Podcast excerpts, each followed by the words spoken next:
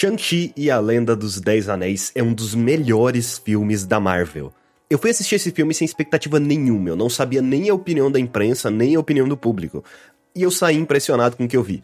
A Marvel simplesmente fez um filme de anime. Então, se você gostar desse vídeo, não se esqueça de se inscrever neste canal e ativar as notificações. Então eu vou passar pelo filme comentando as coisas que eu mais gostei, que eu mais desgostei, cenas que eu não gostei, por aí vai, basicamente uma análise cena a cena. Porém, isso foi gravado de uma forma diferente, que eu só vou explicar no final. Eu gosto bastante do início desse filme. Basicamente, você tem 10 minutos do passado do herói, do relacionamento entre o pai e a mãe dele. O pai dele sendo um conquistador, que tudo que ele queria era poder. E ele tinha os anéis. Não necessariamente precisa falar pra gente como que conseguiu os anéis, não precisa mostrar de onde veio os anéis, o que é meio estranho, porque tipo, afinal, por que são anéis sendo que são pulseiras? Qual que é o poder deles especificamente e de onde vieram? Isso não tem no filme. Mas é estranho porque tá no título do filme. Então o filme ele não trata a origem dos anéis como algo importante, inclusive tem até cena no final a respeito disso, né? Mas aqui a gente vê como que se deu o relacionamento do pai do protagonista com a mãe do protagonista. Basicamente, ele queria conquistar um lugar, ele foi lá para conquistar,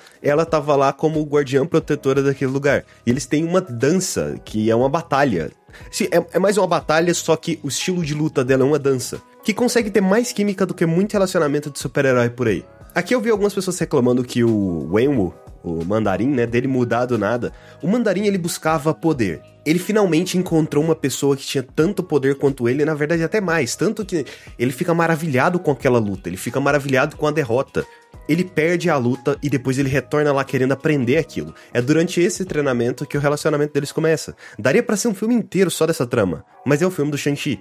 Então a história tem que continuar. Inclusive, até existe um filme que faz uma coisa parecida com isso, de um cara que era um puta assassino, conhece uma mulher, meio que abandona aquela vida, e aí depois ele volta para aquela vida de novo. John Wick. E basicamente naquela cena de flashback é dito que tanto o pai quanto a mãe abdicou dos poderes. E uma coisa que eu acho interessante é uma das primeiras cenas em que a gente vê o Shang-Chi é, tirando a parte da, da cena que ele tá no quarto dele, mas que é o trabalho dele, é que acontece tipo uma entrada meio Iron Man, assim meio Iron Man, meio Doutor Estranho, é, que é um cara chegando num carrão para logo em seguida mostrar ele sendo um chofer.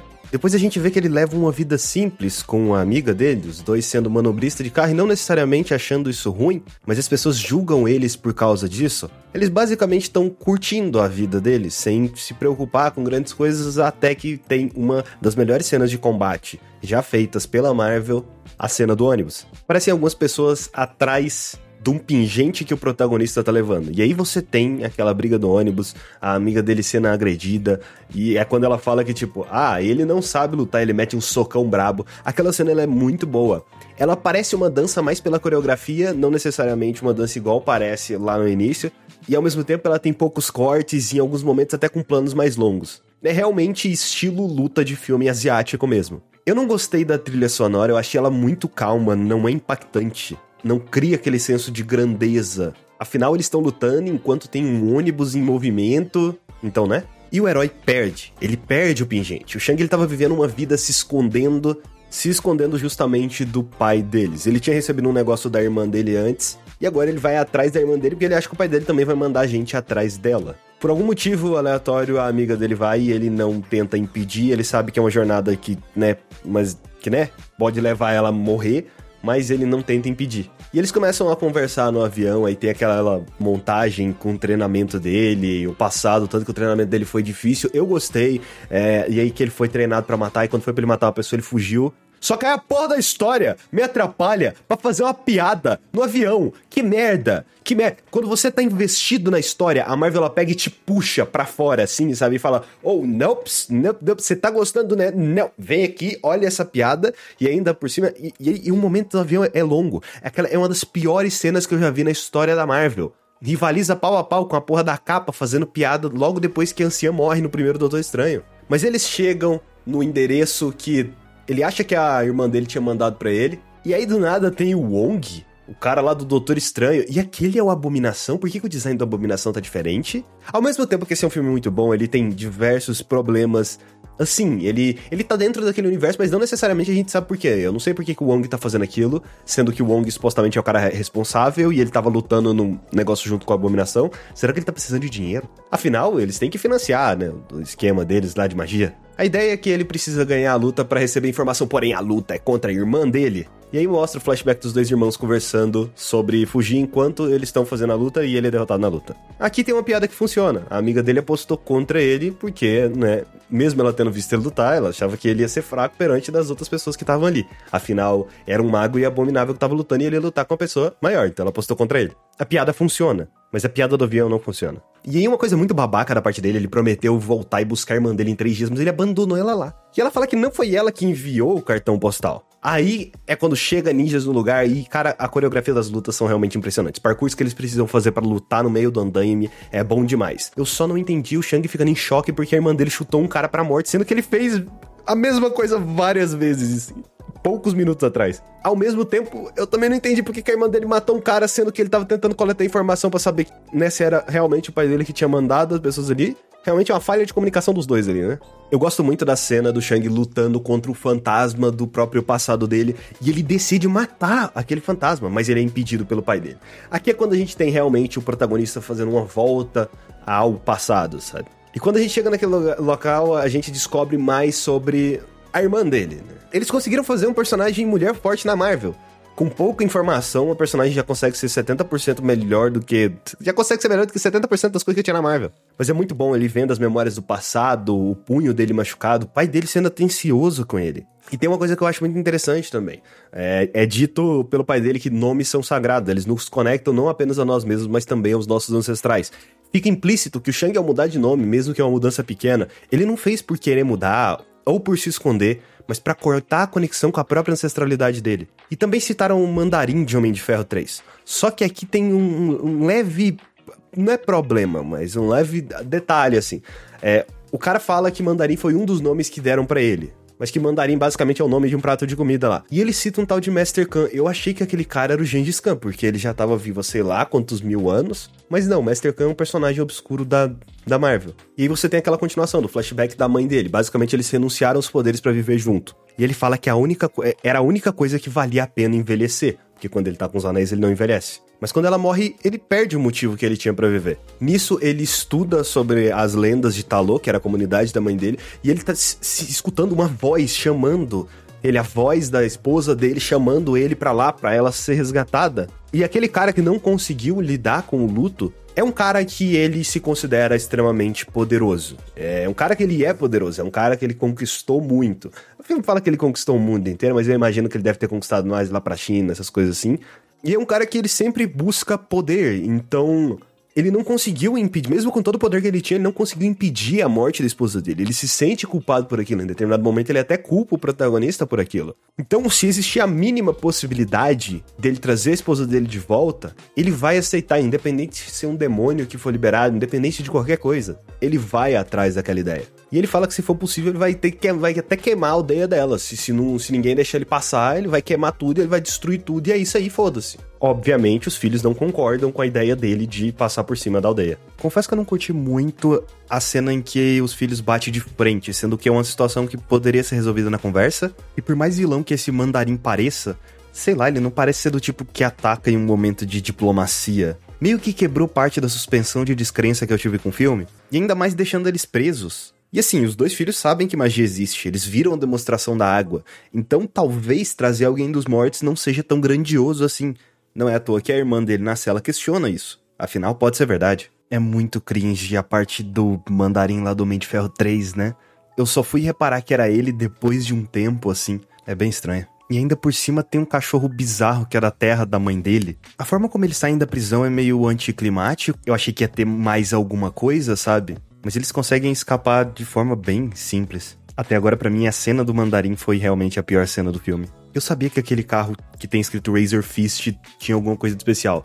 Eu não sabia que o personagem que tinha a navalha na mão chamava Razor Fist até pesquisar no Google. Ah, confesso que o mandarim sendo usado para fazer piada é meio merda, vai. Para um lugar dominado por ninjas, eles conseguem escapar de lá muito fácil. E o mandarim contando aquela história do planeta dos macacos, meu Deus, eu só queria morrer. Inclusive, eu só fui reparar que a floresta era um labirinto nessa cena de fuga de carro, né? Podia ser totalmente uma propaganda para aquele carro. Nossa, mas essa cena tem uma carinha de propaganda. Literalmente eles correndo pela floresta, água no carro. Nossa, realmente parece uma propaganda mesmo. Para um reino mágico, confesso que eu esperava mais do que uma floresta com raposas de nove caudas, sabe? é uma cena meio Jurassic Park, mas que não tem a grandiosidade de Jurassic Park, sabe? Embora aquele leão é muito legal. Por que essa insistência em colocar uma piadinha no meio de uma cena que é séria? Parece que a cena não pode. A gente não pode curtir a cena séria, sabe? Essa cena mesmo da, menina segurando os arcos porque a outra deixou cair, literalmente tá me cortando a história no meio para colocar uma piadinha no meio. Tipo, não precisa. Não precisava fazer isso. Eu sempre, eu tô investido na história, eu quero ver a história, mas eles jogam a piada na minha cara. Eu gostei desse conceito do mal ancestral, das trevas, é, umas trevas meio abstratas, embora eles mostram aqueles desenhos lá, que consegue seduzir uma pessoa poderosa para tentar tirar eles de lá, e assim sempre vem pessoas para atacar eles ali. Imagino eu que esse lugar deva ser bem forte, né? Para conseguir proteger esse portal, portão, sei lá. E obviamente a grande protetora era a mãe dele, né? Isso é, putz, é só, isso é meio óbvio. O que me deixa um questionamento do porquê que não tinha ninguém protegendo lá no labirinto. Sendo que no início do filme, quando o mandarim vai procurar as pessoas lá no labirinto, procurar essa aldeia no labirinto, ele acha uma mulher lá, protegendo o lugar, né? Que depois vem a se casar com ele. Mas por que que dessa vez não tinha ninguém? Será que não tem grande protetora? Será que não tem ninguém para proteger o lugar? E se ela for protetora, será que ela ficava mesmo na linha de frente? Porque ali era a linha de frente onde ela tava, né? a tiazinha vira pra amiga do Shang e solta um negócio genial. Se você não tiver um alvo, você nunca vai acertar nada. Então, como ela não tem um objetivo de vida, ela não quer nada, ela fica pulando de coisa em coisa. Cara, essa é uma frase que se a pessoa vira e fala para mim assim no meio da conversa, ia me quebrar, simplesmente ia me quebrar. A montagem com todo mundo treinando e ele aprendendo a dança da mãe dele é muito boa. A metáfora da luta com a palma da mão ao invés do punho é interessante porque um punho ele é mais usado para ataque, ele é, não sei, na minha concepção, o punho você usa para ataques diretos, ataques pesados, enquanto com a mão aberta, basicamente ela é feita para guiar os movimentos dele e basicamente ele flui quase como a dobra de água do Avatar. Tanto que quando ele ataca de forma direta, ele é totalmente derrotado, é quase como se a luta que estão sendo ensinada para ele, que tá ensinando para ele, fosse uma luta defensiva. E o mais engraçado é que eu tava vendo a cena e eu tava pensando né, nessa coisa do, do Avatar, e aí logo em seguida a mulher fala: Você é a soma dos seus ancestrais. Pô, Avatar na hora, sabe? Aqui é quando corta pro flashback da mãe dele lutando, que é quando a mãe dele morre por uma gangue que veio atrás das atitudes do passado do pai dele. Foi nesse flashback que eu comecei a pensar que em uma hora e 26 minutos de filme, os poderes do Shang-Chi ainda não tinham sido mostrados. Apenas tiveram relances do que, que poderiam ser os poderes dele. O que faz criar aquela expectativa. Afinal, a gente, como espectador, quer ver essa fusão entre a dança da mãe dele e os anéis do pai dele. Os dois estilos de luta sendo mesclados em uma coisa só. Não só isso, né? É a gangue vindo atrás do pai dele. É aquela coisa, né? O tempo todo você tem essa luta contra o passado. A única pessoa que tem um passado até que bem resolvido seria a mãe dele. Por mais que ela deixe o passado para trás, ela não abandona o passado dela. Ela leva o passado. Por isso que ela tem uma paz interior tão grande, pelo menos o que foi mostrado até esse momento. Enquanto o pai deles decidiu esquecer esse passado, assim como ele também decidiu esquecer o passado. Só que o passado, assim como assombrou o pai dele, assombra ele também. E aí tem uma cena que eu achei ela muito boa, principalmente o filme da Marvel, que normalmente esses filmes são mais leves, que é o pai levando o filho para ver ele completando a vingança. Não apenas isso, mas quando ele encontra o cara que matou a mãe do Shang-Chi, ele vira pro Shang-Chi e fala: cabe a você completar essa vingança agora. É toda aquela história do pai tentando passar o legado pro filho. Não é lá uma coisa que eu me identifico muito, porque a, a única figura paterna que eu tive na minha vida meio que foi um padrasto, então não tinha tanto essa pressão, afinal é, é uma relação diferente de como funciona. Afinal, o padrasto ele sabe que ele não é seu pai, ele não vai te cobrar do mesmo jeito que um pai cobraria, porque ele sabe que ele não tem o direito de, de cobrar daquela forma, sabe? Mesmo tendo criado a pessoa. No caso, eu, né? Mas imagino que é uma coisa que muita gente se identifica. Literalmente, uh, os pais, não só, não só pai, mas também mãe também, colocando a expectativa do filho cumprir um objetivo de vida que necessariamente não foi o filho que fez, não foi o Shang-Chi que escolheu se vingar. É o pai dele que escolheu. E agora o pai dele tá jogando essa responsabilidade para ele, sabe? E tem toda aquela ideia da masculinidade tóxica também. Ah, ele tem que mostrar que ele é um homem, blá blá blá blá blá blá blá. E aí tem uma revelação bombástica que o Shang ele contando para Kate que ele realmente se vingou. Ele matou o assassino da mãe dele. Eu não achei que o filme teria coragem de fazer isso, sinceramente. E ainda por cima, logo em seguida, que ele fala que uma dívida de sangue se paga com sangue. literalmente a frase que o pai dele falou lá atrás para ele. E ele fala que vai matar o pai dele. Essa cena é muito boa. É, é o herói caindo pro lado negro da força, sabe? A gente sabe que no final ele não vai fazer isso. Mas é muito interessante ver ele flertando, ainda mais se ele cresceu no lado negro da força. Ele escapou de lá por um período, mas esse lado negro voltou para aterrorizar ele ainda mais. É aquela coisa, não adianta você fugir do passado, mas não necessariamente você abraçar o passado vai fazer com que você se liberte daqueles fantasmas, sabe? E logo em seguida tem o primeiro momento que a gente vê o personagem com o uniforme dele. E é uma roupa bem legal, tanto a do Shang-Chi quanto da irmã dele são bem da hora. A dele é vermelha, o que é engraçado, né? Porque normalmente o lado do bem seria a roupa branca, mas a roupa dele é vermelha e a roupa dela, que meio que era do lado, tipo, do mal e tal, meio que uma assassina que não se importa em matar e não tem remorso por matar, tá com a roupa branca. É bem interessante essa dualidade. Enquanto a amiga dele. A amiga dele meio que fica jogada no filme, né? Tipo, é porque ela não tem muito o que fazer com ela também, então, né? ela só tá ali para puxar ele de volta para a realidade, para nova realidade que ele criou, aquela realidade falsa, digamos assim. Inclusive, a única coisa inútil que, a, que, poderia acontecer com a Kate, literalmente ela foi pegar o arco, as pessoas não deixaram ela pegar o arco, que era a única coisa que ela sabia fazer. De resto, meu amigo, na guerra, todo mundo luta. Todo mundo luta. Não só lutar, mas todo mundo faz alguma coisa na, na cidade ali para ajudar. Vocês vão pra uma guerra. Se a pessoa sabe minimamente usar um arco, deixa ela usar o arco. E, obviamente, ela vai dar um jeito de salvar alguém. Eu tenho certeza disso antes de sequer ver a luta dele com o pai dele, eu já sei que ele vai falhar. É a primeira luta dele com o pai dele, ele não pode ganhar. É óbvio que ele não vai ganhar. É engraçado quando você assiste muita coisa, ou consome muita coisa, ou vê análise de muita coisa, você acaba vendo as linhas por trás da narrativa, não necessariamente isso é um problema, não para mim, eu consigo reconhecer que, por exemplo, eu gosto do filme, eu não gosto da, da maioria das partes que tem o mandarim, mas eu tô gostando bastante do filme, até agora. Mas é meio óbvio para mim que ele vai começar a lutar com o pai dele, só que ele ainda não se reconhece como pessoa, ele ainda não sabe quem é o Shang-Chi. Ele não sabe se ele tem que ser um sucessor do pai dele, ele não sabe se ele tem que ser um sucessor da mãe dele, ele não sabe quem é ele, ele não tem identidade própria, é por isso que ele vai perder essa luta. E aí, se você quiser saber como que eu pensei nisso enquanto assisti o filme, para mim é meio simples, é porque a mulher que é irmã da mãe dele, eu nunca sei nome de boneco, mas a mulher que é irmã da mãe dele, ela meio que falou isso. Você. Cara, você precisa lidar com suas tretas aí, senão você nunca vai ser bom em nada. É, é, basicamente isso que ela falou. Então aí você relaciona uma coisa a outra e o fato que ele ainda não teve um arco de crescimento.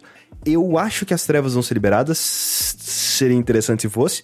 Quando tem um mal gigante, assim, que eu não conheço, que eu não sei o quão aterrorizador é, eu quero que me mostre me mostre aquele terror. Eu quero ver o terror, sabe? Eu quero ver tudo sendo destruído. E quem sabe o herói reconstrua depois do final. Eu gosto como a guerra, ela não é tipo uma super guerra. Não é, né, não é o Thanos invadindo Wakanda.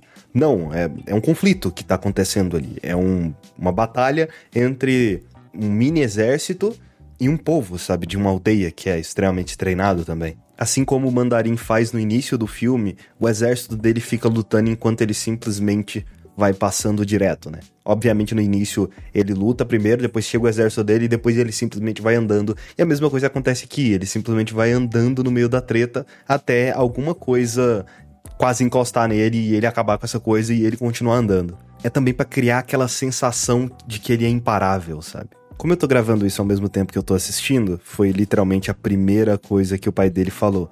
Você tá com medo de mim, afinal você passou sua vida inteira fugindo. E por isso que ele não vai ganhar essa luta. Eu acho que toda luta que é boa, ela precisa ter algo emocional acontecendo. Tipo, aquela luta que tem no ônibus, ela é legal? Ela é legal, mas você não tem um apego emocional pelo lado do, dos vilões que estão ali lutando, eles só são capangas. A luta do início, que tem da dança da mãe e do pai dele, é uma luta interessante, porque você tá vendo alguma coisa se formando ali naquela luta.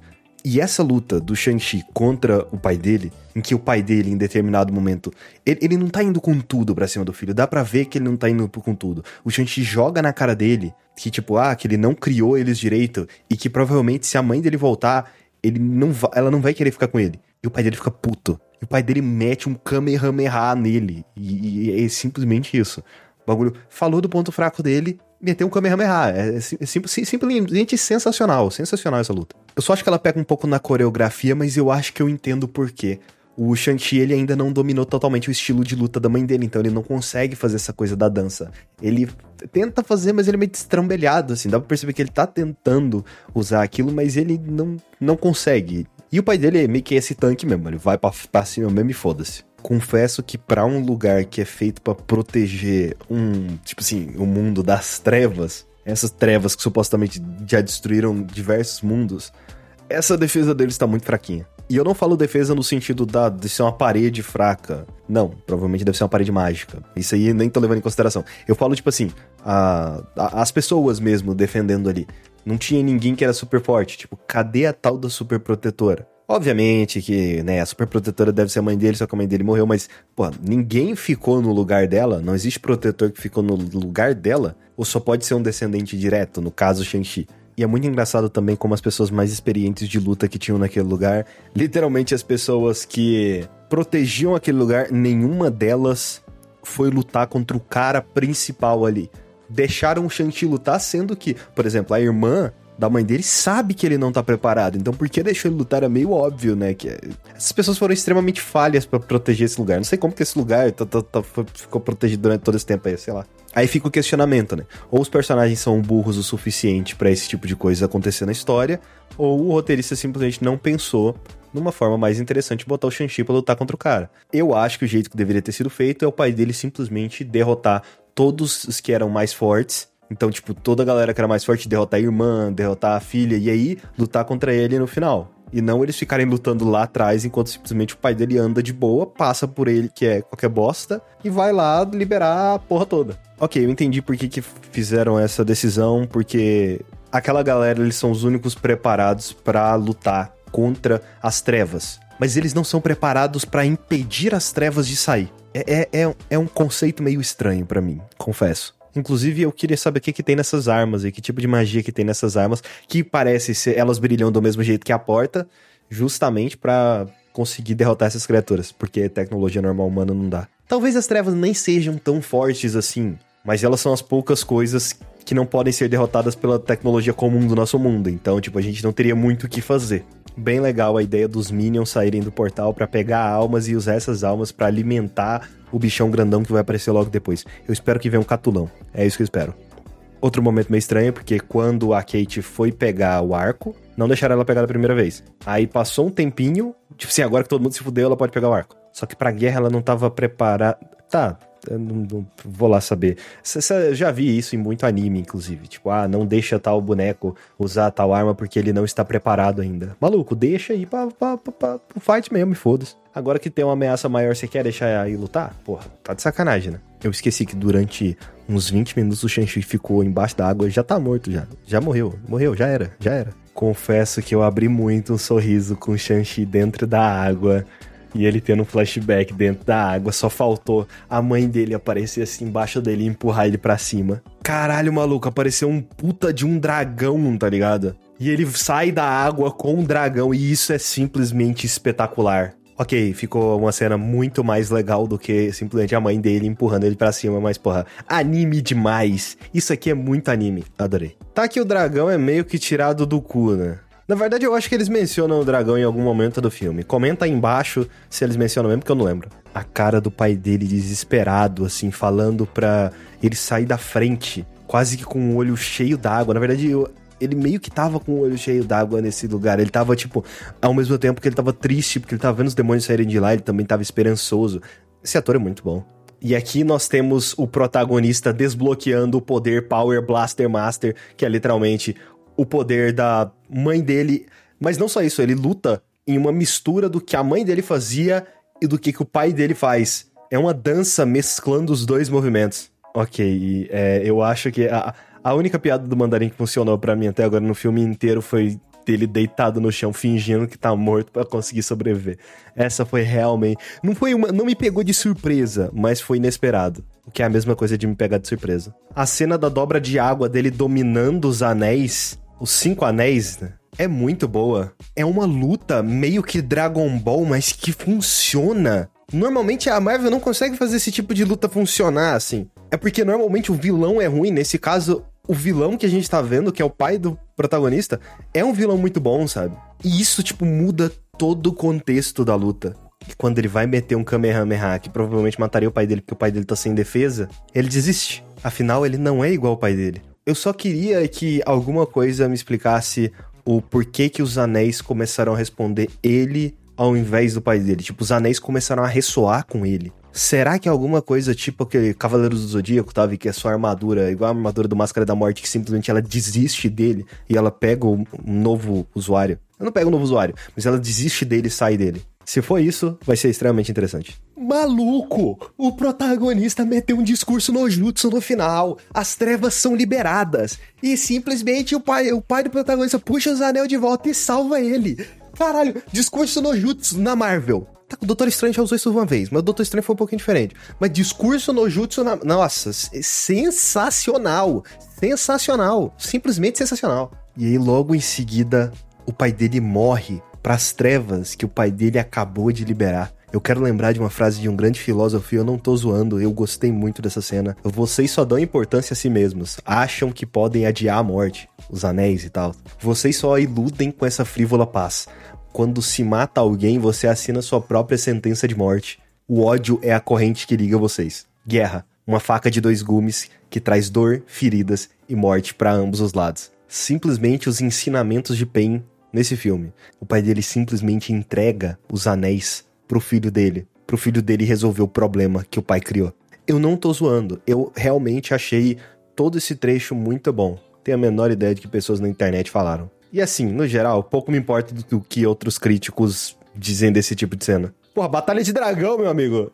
Não tem filme melhor que esse, não. E agora o protagonista, com um novo poder dele, vai começar a aprender a usar o poder dele durante a batalha final. E uma coisa que eu achei interessante, que é o dragão branco chegando pra acabar com o dragão das trevas lá. Meio que também não é uma coisa tirada no cu, você já tinha ficado implícito que, né, a irmã dele defendeu o dragão, o dragão é, olhou para ela e, como agradecimento, o dragão. Eu achei que, inclusive, ia mostrar essa cena dela subindo no dragão. Que bom que não mostrou pra gente ter essa surpresa aqui de uma coisa que foi construída lá atrás. O design do dragão do bem, ele é bem aqueles dragões japoneses mesmo, né? Enquanto o dragão do mal, ele é muito mais um dragão ocidental misturado com um Lovecraft, assim. Eu achei bem interessante. E ainda por cima o dragão mete um Super Saiyajin nível 2. Puta que pariu. Como eu já havia pensado, obviamente ia ficar a cargo da Kate fazer um puta tiro preciso pra caralho, assim. Espero que ela acerte e erre ao mesmo tempo. Dá, dá, dá pra fazer isso. O roteirista bom consegue fazer isso. E o dragão do mal sugando a vitalidade do dragão do bem. Isso é interessante, mas eu realmente gostaria que ele sugasse a vitalidade do dragão. Eu queria que ele se tornasse uma força quase que imparável.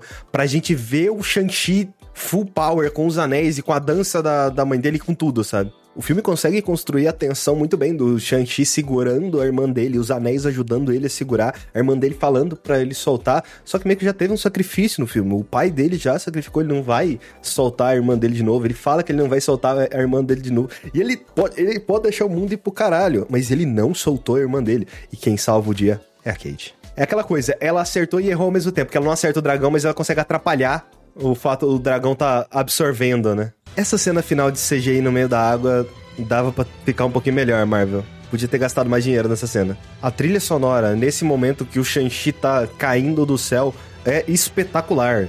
É simplesmente espetacular. Não só ele consegue derrotar o vilão, quando ele, como ele consegue acabar com as trevas. Ele consegue acabar com, com uma coisa que uma sociedade se organizou para ficar nesse lugar, protegendo o portal durante sei lá quantos anos e usando tantos poderes dessa galera quanto os anéis, ele consegue acabar com as trevas. As consequências foram gigantes. Coisa que eu realmente achei, eu realmente achei que não teria tanta consequência assim para essa guerra. Cara, grande parte da vila morreu, grande parte do exército do pai dele morreu. É, o pai dele morreu. Ele perdeu muita coisa nessa guerra aí. Obviamente que de personagem principal a gente só tem o vilão, entre aspas, é até difícil. É um vilão, mas não é um vilão, assim. É porque quando um vilão é bem trabalhado, é foda dizer que ele é um vilão, porque a gente consegue entender por que, que ele ficou daquele jeito. A gente consegue entender o vilão, e esse filme consegue fazer um vilão excepcional. E olha que a Marvel falha muito nisso. Essa cena final deles colocando as luzes pro mar, né, as oferendas, enquanto o dragão voa, é uma cena muito bonita, inclusive. Eu acho que eles deveriam dar um pouquinho mais de suspiro, sendo que eles já cortam pra cena deles num bar conversando com aqueles amigos que eles estavam conversando lá no início. E um portal aparece. É muito bom ver a cara do, do casal quebrando a cara de saber que toda aquela história realmente era verdade. Não só isso, mas a relação do Shang-Chi com, com a, Kat, Kate, já esqueci o nome dela. Eu sou horrível com o nome. A relação do Shang-Chi com a Kate é muito boa também. Tipo, é, é, não é necessariamente um romance, eles não precisam forçar um romance, mas é uma amizade ali. Eu gostei muito que no filme eles não precisaram forçar um romance no filme. Eles simplesmente trabalharam as coisas. Eu gostei bastante desse filme. Bastante desse filme mesmo. É agora que eu vou ver pós-crédito. Hulk aparecendo, Capitã Marvel aparecendo, a primeira aparição deles, né? Se eu não me engano. Por que, que o Hulk não tá transformado? Ele não tinha atingido a transformação suprema lá no último filme? Por que, que ele não tá transformado agora? E por que caralhos o cabelo da Capitã Marvel é, ficou daquele jeito? Ele não tinha mudado lá no Ultimato? Eles não tinham mudado o visual dela? Aí agora voltou pro visual antigo? Às vezes eu tenho a impressão que esse filme queria se passar antes de Vingadores Ultimato e Guerra Infinita. Os anéis estão enviando a mensagem. Para onde esses anéis estão enviando essa mensagem, hein? E no final, sim, tem uma piada extremamente bem encaixada, que é quando o Wong fala pra eles irem para casa e simplesmente eles vão pro karaokê. Eu entendo, essa piada ela só pode funcionar com a outra que teve lá no início, que não necessariamente era uma piada, né? Mas por referenciar aquela lá e ser com o Wong, ela funciona agora. Eu acho que filme da Marvel eles têm uma mania de usar a pós-crédito para colocar uma coisa tão grande que às vezes é maior do que o filme. E eu não sinto que a aparição tanto do, do Hulk, quanto do Hulk no caso do, do Bruce Banner, quanto a da Capitã Marvel fazem isso. Eu não acho que elas fazem isso no filme. É literalmente só uma ceninha mesmo para te entregar uma coisa que, olha, no futuro vai ter eles tudo junto, sabe? Mas no geral, nossa, esse filme ele é muito bom. Esse filme é excepcionalmente bom. Eu não sei se ele entra em top 5 de filmes da Marvel, mas pelo menos no top 10 ele tá eu realmente fiquei impressionado. A construção do Shang-Chi é muito boa, o relacionamento do Shang-Chi com a Kate é muito bom, o relacionamento da irmã dele é muito bom, o desenvolvimento. O desenvolvimento da irmã dele acontece mais off-screen, né? A irmã dele é um personagem mais estático, assim, digamos assim, de arco estático. Mas também pelo fato dela passar mais tempo longe do pai dela, meio que treinando sozinho, faz sentido ela ser desse jeito pra história também. E eu acho que funciona, ela realmente parece uma mulher foda, uma mulher forte pra caralho. É, a Kate, ela é uma mulher foda, mas a gente vai vendo a construção dela para ela virar um personagem foda assim. Assim, me convence que naque, naquelas poucas cenas de treinamento dela, ela ficou tão boa no arco. Arc Flash é uma habilidade que demora para masterizar, mas também aí eu acho que vai um pouquinho de suspensão de descrença mesmo. A personagem realmente pode pegar um arco, é, treinar ao longo de dois, três dias e ficar boa naquilo. A gente não sabe quanto tempo que se passou naquela montagem de treinamento. E eu acho que esse é o melhor vilão, né? Vamos tirar o Thanos aí da jogada. Eu acho que esse é o melhor vilão desde Pantera Negra. E olha que Pantera Negra é um dos melhores vilões. Normalmente o vilão em filme da Marvel, ele só é vilão por ser vilão. Ele só é do mal porque ele quer conquistar tudo e foda-se, é isso que ele quer. Mas aqui tem uma motivação, sabe? É um cara que ele não conseguiu superar o luto dele ali e que nos últimos momentos da vida dele, ele cai na real e usa aquilo é, usa depois do discurso no jutsu do, do, personagem. Eu sei que muita gente acha isso batido, eu adorei. Ainda mais que é uma história de países asiáticos, então toda essa veia de anime tá muito presente aqui. Eu simplesmente adorei, simplesmente adorei. Eu já não esperava absolutamente nada desse filme, e talvez seja isso que me fez surpreender. Eu vi que ele tem uma nota de 91% no Rotten. Talvez eu não seja a única pessoa que me surpreendi. E meu Deus, uma nota da audiência de 98%. Realmente, quando a Marvel quer fazer cinema, ela faz cinema muito bom. Eu acho que o único problema, assim mesmo, mas problema mesmo que eu tive com o filme, as piadas com o mandarim. Dava pra tirar ele do filme. Ah, entendo, quer fazer a referência lá? Não, mas só falando, só falava dele. Não tem problema. Podia tirar o ator, não precisava deixar o ator lá. E eu não gosto muito das cores. Eu acho que dava para ser mais vibrante. Eu acho que o dragão ele dava para ser mais branco. Eu acho que a cor dos poderes até que é legal, mas eu acho que toda aquela cena da água, ela não precisava ser meio lavada assim. A Marvel tem um probleminha com correção de cor. Melhorou um pouco, mas ainda é meio ruim. A trilha sonora em alguns momentos ela falha. A trilha sonora realmente em, um momento, alguns momentos ela falha mesmo. Tipo na cena lá que eles estão lutando dentro do ônibus, eu acho que ela falha, mas no final eu acho que ela consegue dar essa agregada, criar esse clima de uma cena épica mesmo. Mas não aquele tipo de cena épica, tipo, uma cena ocidental. Não é necessariamente esse termo que eu quero usar, mas não necessariamente uma cena épica ocidental, sabe? De um filme estadunidense.